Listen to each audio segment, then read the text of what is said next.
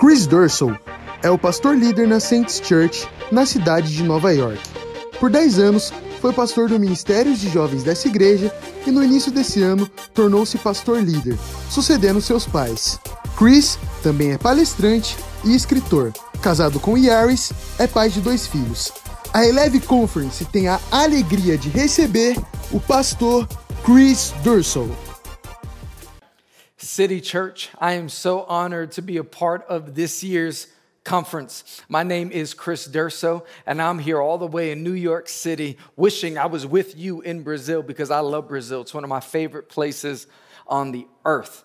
But I'm excited what God is going to do virtually in this conference. And I just want to take a second before I preach. I want to thank you for having me. To all the youth, to all the young adults, to the church, Pastor Carlito, thank you for including me into this conference. I'm excited for what God is going to do.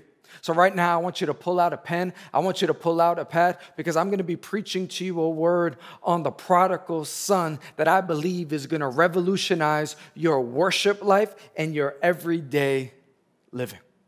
I'm going to preach to you from the title, I Am Actually Worthy. I want you to go on ahead and write that down, and then I want you to declare it over yourself. I am actually worthy, regardless of what you're dealing with, regardless of what you are going through. I am actually worthy. It's not because of anything you've done, but because of what Jesus did on the cross. I am actually worthy. You are his child in which he loves. I am actually worthy. We're going to pick up from reading in Luke chapter 15, verses 1 through 3. It says, Now the tax collectors and sinners were all gathering around to hear Jesus. But the Pharisees and the teachers of the law muttered, This man welcomes sinners and eats with them. Then Jesus told them this parable. This is, this is what the Bible is pointing out to us in this moment. There were people that came to hear from Jesus. There, there were sinners, there were people that made mistakes, there were troublemakers. And then there were these religious men, and these religious men thought that Jesus was foolish for talking to these sinners, to these people, as if they were better, as if the Pharisees were worthy and these people were not. But the word that God wanted me to share with you today is I am actually worthy, regardless of what spirit of religion says to you, regardless of what your past says to you, I am actually worthy. See, these religious men, they had this view of God. This is why Jesus and his stories and his behaviors did not seem to make sense to them. They understood that the more work they did, the more they would be accepted by God. And then here comes Jesus and he flips that principle, that idea on its head. I heard the story of this, this young girl. She's a student and she's in class and she's drawing a picture. The teacher comes on over to the little girl and says, what are you drawing? And she responds by saying, I'm drawing God.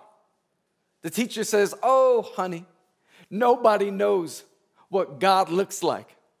And the little girl replies, well, they will once I'm done with this drawing. I love that she had this idea that she had a picture of God. How you perceive God is very important. There was a great difference between how these religious men perceived God and how these sinners were starting to perceive God because of the teachings of Jesus. A.W. Tozer says this What comes into our minds when we think about God is the most important thing about us. What comes into your mind when you think think about God is very important. And hopefully, you see Him as love, you see Him as kind, and you see Him as Redeemer. That's right, you see Him as Redeemer. Here we have in Luke 15, we have three parables back to back to back. We have three successive parables, and all of which we discover what? That God is a redeemer. The first parable we read is that there is a shepherd that has a hundred sheep. One goes off in the distance, and Jesus, the shepherd, leaves the 99 for the one. Then he gives us two more parables. We have the parable of the lost coin, and then we have the parable of the prodigal son. We have the parable of the lost coin, and we have the parable of the, the lost son. And while Jesus is sharing these parables, he's sharing it in an audience full of sinners and people that know that they have wronged God. But he's saying it in hopes that these Pharisees, these religious minded, self righteous men, would see themselves as equally lost. He reads one parable. Luke 15, verses 8 through 10, the parable of the lost coin. It says, Or what woman, having 10 silver coins, if she loses one coin, does not light a lamp and sweep the house and seek diligently until she finds it? And when she has found it, she calls together her friends and neighbors, saying, Rejoice with me, for I have found the coin that I had lost. Just so I tell you, there is joy before the angels of God over one sinner who repents. See, in the first parable, we get Jesus talking to us about a lost sheep, one lost sheep out of a hundred. So he says, I celebrate over the one lost sheep that comes home. I celebrate off of redeeming the 1% of my loss. Then he gives us the second parable. And he says, if a woman has 10 coins and loses one of them, and then gets that one coin back, she celebrates, suggesting that he doesn't just celebrate over the 1%, but he celebrates over 10%. Here you have the parable of the prodigal son. Most people refer to this parable as the gospel within the gospel. Let me give you a quick breakdown of the story. There's a dad, he has two sons. The dad is wealthy. This is a Jewish family. One son goes up to his dad and says, Dad, I want all of my inheritance and I want it now. I'm not gonna wait for you to die, I want it now. And because of the law, this request was so heinous that the father could have had the son killed in this moment. He was betraying his family and he was saying, I don't want to wait for you to die, which is so disrespectful. I want my inheritance now. You have to understand that the Pharisees are there and they're listening to this and they're hearing Jesus share this story and they are they're thinking, "Oh, here it comes. The dad's about to lay the hammer down." But when the dad says, "Here, son, take the inheritance," and allows the son to leave, they're scratching their head thinking, "What is this Jesus talking about?" The story goes on to describe that the, the son, now known as the prodigal son, he goes off to another country, which means he left the covenant of their Jewish upbringing. He leaves the country, he disowns the family. This is a big deal because the Jews were considered God's people. So when the Pharisees are hearing this, they're thinking, who would leave us? The whole world wants to be with us. That father better deal with that son. The son says, I'm leaving and I'm going to another country. I'm separating myself from all of you. While he's there, he takes all the money that he has and he uses it and he spends it and he uses it on partying and sex. There's a famine in the land. As a result of the famine in the land, prices go up. And now, this son who once had all this money, it's lost. And now now he's trying to figure out how to survive. And he ends up working in a pig pen. He ends up working in a pig pen. Now, because he was Jewish, Jews believed that pigs were unclean. So you have to understand that not only did he leave his country, not only did he disown his family, but now he's putting his hand to something completely unclean. This is the epitome of hitting rock bottom. And the Pharisees are there and they're watching and they're thinking, what is going on here? This is where I want to pick up the story. Because the son, he has a moment in the pig pen. He has a moment where he realizes, What am I doing? In fact, it reads this way it says in verse 17 of Luke 15, but when he came to himself. My prayer today is that no matter where you're at in life, no matter what you're dealing with in your world right now, that you would come to yourself, that you would have this epiphany that you do not need to be where you currently are. He says, but when he came to himself, he said, How many of my father's hired servants have more than enough bread, but I perish here with hunger? I will arise and go to my father, and I will say to him, Father, I have sinned sinned against heaven and before you. I am no longer worthy to be called your son. treat me as one of your hired servants.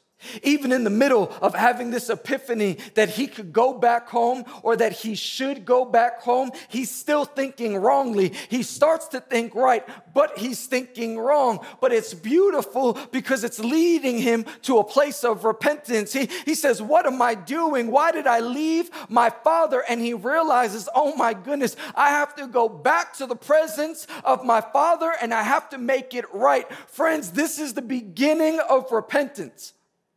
He has a moment, he starts to repent. I've messed up. I've missed the mark. I made a mistake. I have to go back to my dad. And, and when I get there, I'm going to have to give him this big old speech and I'm going to tell him how wrong I am. And hopefully, fingers crossed, he'll accept me. It's amazing how you could start on the right foot with the wrong thinking.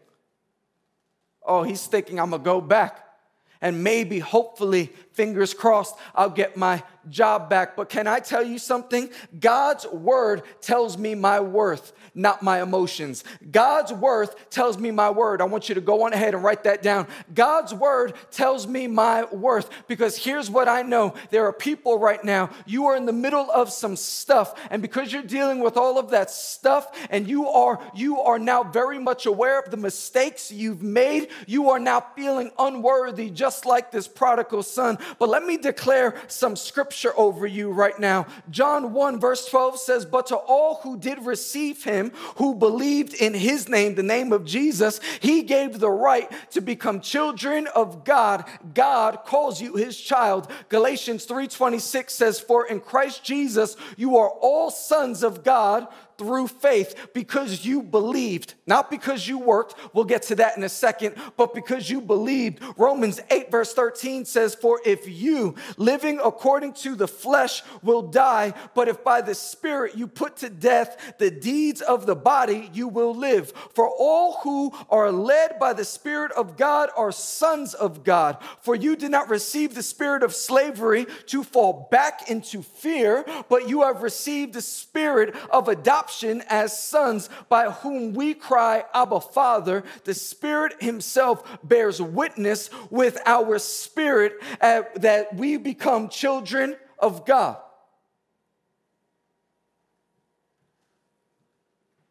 I love how Romans 8 puts it. It says we're not going to pick up the spirit of slavery and fall into fear. See, this is, this is where the prodigal son is at in this moment. I'll, I'll go back and, I'll, and I'll, I'll be one of his hired help. Maybe he'll give me a job. And he, he poses the idea that maybe he could start at the very bottom because he says, I'll be, I'll be a worker. I'll, I'll be a servant that works, which means he wouldn't be a house servant. A house servant meant that he would work in the home and have all of the benefits of being in the home. He says, I'm not even worth that. I'm going to work at the bottom, which means I'll be responsible for my own rent. I'll be responsible responsible for my own food. He, he feels such guilt that he finds himself in this place. He's like, maybe I could come to God. Maybe I can come back to the Father if he just accepts me. That's right. God tells me my worth.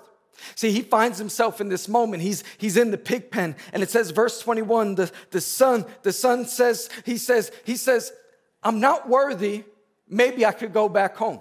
He then gives the same speech to his dad. And when he sees his dad in verse 21 of Luke 15, he says, The son said to him, Father, I've sinned against heaven and against you. I am no longer worthy to be called your son. It's amazing that when you're in sin and when you make mistakes, you will start to rely on yourself as if you knew better in the first place. But it was your own thinking that got you in the wrong position in the first place. So, can I encourage that if you realize you've made mistakes and if, if, if you realize that you have messed up, that you would not subscribe to your own thinking, but you would look to the Word of God because what the Word of God says about you is more important than how you feel about you.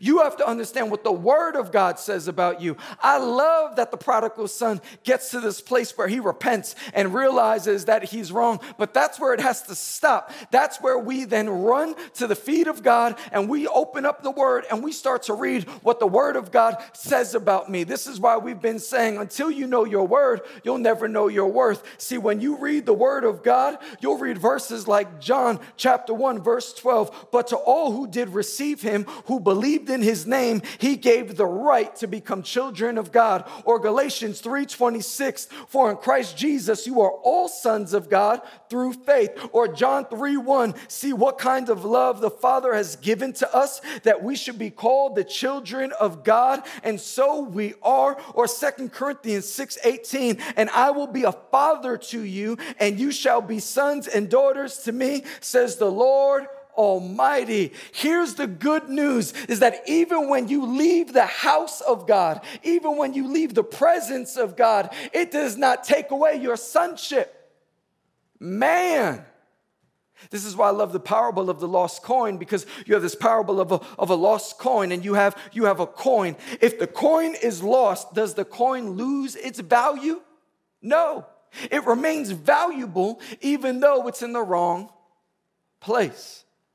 Go on ahead and write this down. My location does not determine my value. My location does not determine my value. Now, your location will make you believe things about yourself that are not true, but your location does not make you any less valuable to God than what you already are.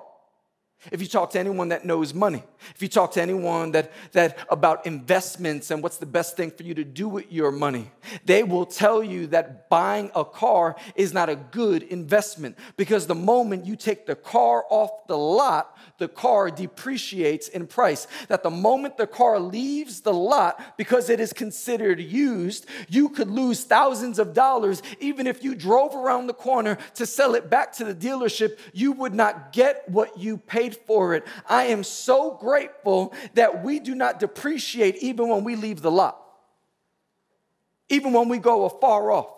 Even when we make mistakes, even when we mess up, my value still remains the same. Now, you may not believe that depending on how you're feeling and your surroundings, but that's the byproduct of finding yourself in a pig pen. There is something called pigpen pain. I want you to write this down. Pig pen pain. When you have pig pen pain, what is that? That's the hurt and the shame that comes from being where you don't belong or making the wrong decisions. I repeat, pig pen pain is the hurt and the shame that comes from being where you don't belong or making the wrong decisions. Because this Jewish boy left his country and walked away from his family and ended up working somewhere that he was never supposed to work, he now started to feel all of the emotions that come with being outside of the presence of God. Can I tell you that your shame is one of the greatest deceivers? It will make you believe that you are not worth it when you are actually worth it. You could be worth so much and yet you don't even realize your worth because of your surroundings. This is, this is why I was encouraging you that your surroundings matter. Who you surround yourself with matters. You will never know your worth outside of the presence of God. But it's when I get into the presence of God that He tells me I'm valuable. He tells me I'm loved. He tells me I was worth saving. He told me that He gave His life for me so that I could live. Live what? Live the life that He has for me. There are so many of you that are dealing with pig pen pain right now because you have stood in the pig pen. But if I could get you out of the pig pen and run to the presence of God, you will realize is that you are not the emotions that came with your surroundings. You are worth far more. This is why you need to leave that relationship. This is why you need to leave that job. This is why you need to make that move. This is why you need to take on the assignment that God has for you and take on the steps that He has ordered for you. Because when you don't, well, you're spending time in your pig pen. See, we could read a prodigal son, but Really, the pig pen is being displaced, it's being at the wrong place at the wrong time. It's always the wrong time to be in the wrong place. Anytime you find yourself in the pig pen, you will start to say things over yourself. You will start to say, I'm not valuable. I'm, I'm not worthy. I, have gone too far. I, I've made too many mistakes. This is why when the son goes back home, and he sees the dad and he gives his dad this big old speech. And i can just imagine how dramatic it is because the, the son is coming home and now the father runs towards the son which you you got to think about this moment by the way. Why does he run towards the son? Well for a few reasons. Mainly because he loves him. One because he loves him and he wants to embrace him. Two because he loves him and he wants to protect him protect him he wants to protect him see because he knew that if the village saw the son coming home, the very son that turned their backs on him, by law they could stone him and kill him. And the father wanted to get to the son so that would not happen. Let me cover him and let me protect him. And this is why when he meets him and the son makes the big old speech, I'm not mad at the speech, by the way, because the speech recognizes his mistake. It's repentance. But the moment he does, the father then says, Let's throw a party. He doesn't even respond to the son. He doesn't say to the son, You're right, you were wrong. You did mess up. You did hurt us. No, he says, Where's my son's robe? Where, where, where's his ring? Where are the clothes that he needs to be wearing? He doesn't even tell him to shower up first. Takes him with his pig stench and all his mess up and all his flaw, he, he covers him. And, and do you know by putting that ring back on him and that robe back on him, he's saying, Son, you are mine. And now he brings him right back into the family, which is where identity is found. Your identity is found in the family of God. Your identity is found in the presence of God. See, here you are in the middle of your mistake and your mess up, and you're thinking you're unworthy. And God is saying, on the contrary, the moment you repent, the moment you say you're sorry, you get your ring back, you get your name back, you, you belong to me. And I don't have to put you through any process to make you any more valuable than you already are. Yeah, but I messed up. Yeah, but I, I made a mistake. You're right, you did. But because of what the father did for his children, the children get to come back home to the father. This is why it's so important you write this down. Point three the Holy Spirit affirms my worthiness. The Holy Spirit affirms my worthiness. When Jesus died as us, when he took our place on the cross, he then imputes his righteousness onto us. There was nothing that I could have done on my own that would make me worthy or not worthy. It's because of what Jesus did that I am now allowed to be worthy. So when you have this revelation that I pray the Holy Spirit is giving to you right now, I am actually worthy. You are not worthy because you came back home. You are worthy because God took you back home. You're not worthy because you studied enough and you read enough. You are worthy because God says so. This is the beauty of this whole moment, by the way, because Jesus is talking to sinners and he's talking to tax collectors and he's talking to Pharisees and he's talking to Sadducees and he's talking to scribes and he's talking to influential religious people. And here they are thinking that Jesus is jacked up and Jesus is showing them, you don't get it. It's me. It's the work that I've done. It's what I was able to do for you, which determines why you are worthy. I want you to catch this. It is what Jesus accomplished on the cross that allows me to operate as a son or a daughter for him. See, if you've read this story before, you know that there's another brother, and the other brother is angry. He's in the field and he's working, and he comes home and he, he hears the music and he, he, could smell the food being cooked. And he asks one of the servants, is like, Well, what's going on? And the servant says, Your brother has come home. Now he gets angry. And there's a party going on, and there's all this celebration, but the brother's angry and he says, I want to speak to my dad. And the dad comes outside to him and he says, How could you celebrate him after he left? Why aren't you celebrating me? That would suggest that because of his works or because of what he's done, he is more worthy than the brother. That would also suggest that you ought to be celebrated. The Bible says that my righteousness is like filthy rags. There is nothing that I could do on my own that is worth my own praise. There's nothing that I could ever accomplish that deserves or demands praise. See, the older brother is the same as the Pharisee, and the Pharisee is the same as the older brother. This is why Jesus is telling the story because he wants them to understand you think you're good because you've studied, you think you're good because you've acquired accolades. It is good to research me, it is good to know of me, but please understand that none of those accolades and none of those degrees and none of that studying makes me love you anymore. You were just as valuable to me before the accolades, you were just as valuable to me before the diplomas, before the degrees, because, before the accomplishment. Before the accomplishment, there's one accomplishment where I died on the cross for my children and then resurrected so that you could be found in me. See, the party that the Father is throwing, it's not a party really for the prodigal son, it's a party for the Father, and the joy is found that the prodigal son is allowed to party. Man and so is the older brother. When we talk about this idea of knowing your worth, it's understanding that there's nothing you could ever do on your own that will make you inherently valuable. But it is because of what Jesus accomplished that allows me to be seen as worthy because he died for me. He died for my self righteousness. He died for my pig pen moments. He died for my mistakes. He died for my lust. He died for my deception. He, he cleansed me of all my sin. And he says, Now, now come to the party. Now come be a part of it and celebrate me.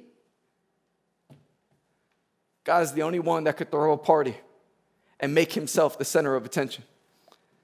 But see, this is Christ's reward. You should go on ahead and write that term down. Christ's reward. Our salvation is Christ's reward. We have to make sure that when we're reading the Bible and we're talking about the good news of God, that we never make it about us and that we only solely make it about Him. Because when we make it about Him, it makes it that much greater. Why? Because He's the one that never failed, He's the one that never messed up, and yet He is the one that died for us and then allowed us to be in His presence. And because He allows us to be in His presence, that just speaks to the greatness of His mercy and His grace, which then provokes provokes us to worship Him.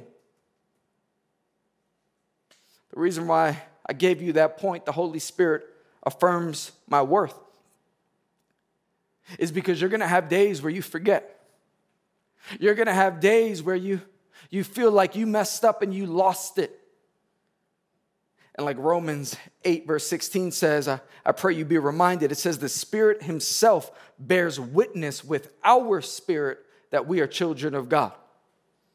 Understand, the Spirit Himself, Holy Spirit, affirms that I am, fact, a child.